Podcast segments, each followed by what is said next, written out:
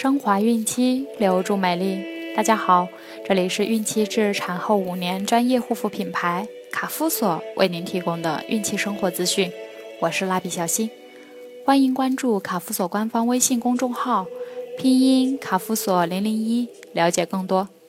今天我们将收听的内容是如何进行产前检查，产前检查的内容都有哪些呢？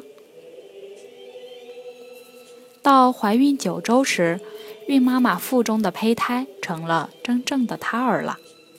孕妈妈的腹部已经略微胀大，从现在起，胎儿会快速成长，腹部也会一天天大起来。此时，胎儿的身长约三点八厘米，重约九克，小尾巴已经不见了，小手指也已经分开了。所有器官都开始工作了。这时的孕妈妈已经很明显的感觉到怀孕带来的身体变化，现在的乳房已开始变大，孕妈妈应该换一件大一些的胸罩了，这样既利于健美，又利于今后哺乳。现在若还穿着紧身衣，就应马上换下来了，以免让腹中的小宝宝受委屈。十一月怀胎，一朝分娩。这个过程对孕妈妈来说是一个漫长而艰辛的过程，有很多不确定的因素存在。为了顺利产下小宝宝，未来的母亲要防患于未然，认真对待产前检查。通过产前检查，医生将根据每位孕妈妈的具体情况给予指导。做产前检查时，孕妈妈应选择穿脱方便的衣服，袖子肥大、前边开口的短外套，配上下摆肥大的裙子最理想。冬季可穿肥大的加绒运动服。如果要做血尿常规检查，早上就不要吃饭，或饭后两个小时再去检查，以免影响结论的准确性。产前检查的时间原则上是按以下时间进行：第一次产前检查一般安排在停经后十二周内。做检查时需要空腹。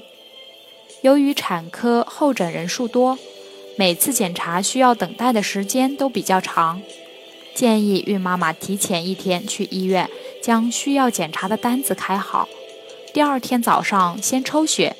以便缩短空腹的时间。妊娠十二至二十八周，每四周查一次，重点为产科检查；妊娠二十八至三十六周，每两周查一次，以防出现高危妊娠；妊娠三十七周，每周检查一次，为顺利分娩做准备。产前检查的内容有哪些呢？一、病史检查时，医生会询问孕妈妈患过什么病，有无孕育经历及孕育情况，月经是否规律，是否做过手术，是否有家族病史，怀孕半年内是否接触过有毒物质，孕妈妈及准爸爸现在的工作性质等。这些询问是很重要的，医生可以根据这些来做初步诊断。并为以后的孕期诊断提供依据。二、阴道检查，医生一般会在妊娠早期和妊娠晚期进行阴道检查，通过这种检查来做出以下诊断：一、检查子宫的大小，准确地推断预产期，确定宫内妊娠；二、检查阴道、宫颈、子宫、卵巢等有无异常。以便及时诊治，并推荐适宜的分娩方式。三、临产前的阴道检查可以观察子宫口是否张开，为宝宝的顺利娩出做好准备。量身高，在整个妊娠期中只测量一次身高，医生可根据测量的身高与体重的比例来估算孕妈妈的体重是否过重或过轻。及盆骨的大小。四、测体重，测体重是孕妈妈每次产检的必检项目。通过测量孕妈妈的体重，可以动态的观察出胎儿的成长情况。五、测量血压。测量血压也是每次产检的必检项目，它对孕妈妈很重要。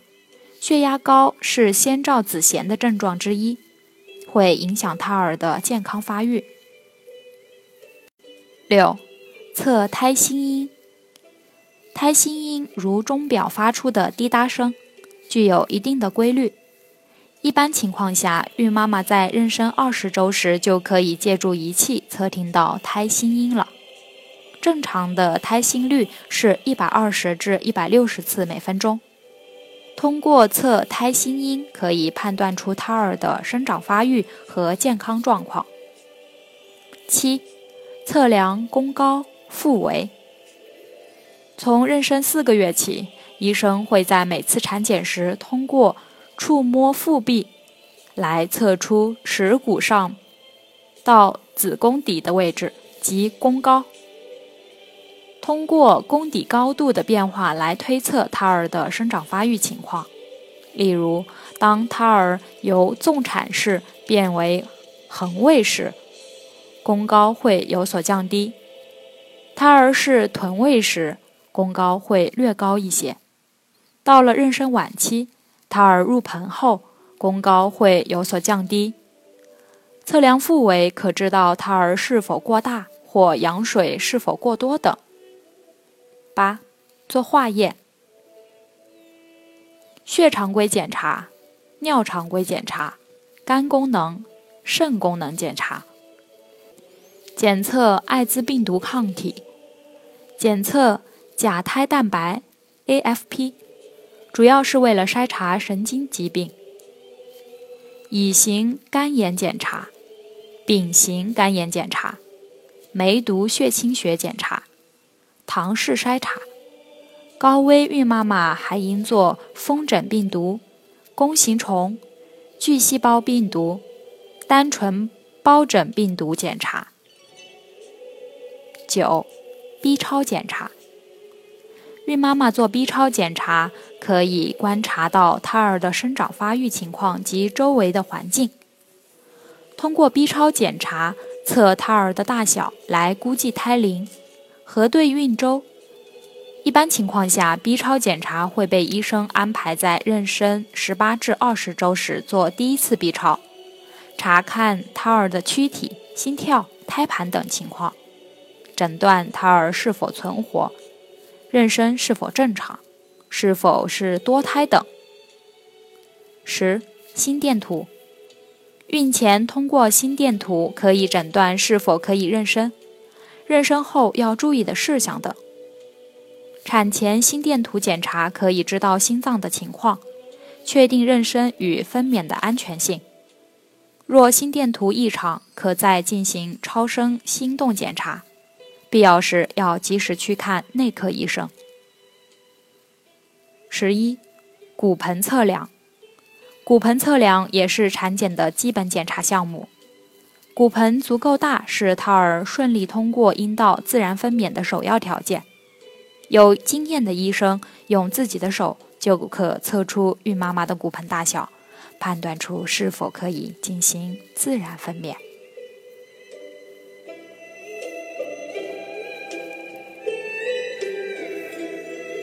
好了，今天的内容就分享到这儿了。朋友们记得订阅并分享到朋友圈哦。卡夫所提供最丰富、最全面的孕期及育儿相关知识资讯。天然养肤，美源于心，让美丽伴随您的孕期。期待您的关注。蜡笔小新，祝您生活愉快，明天再见。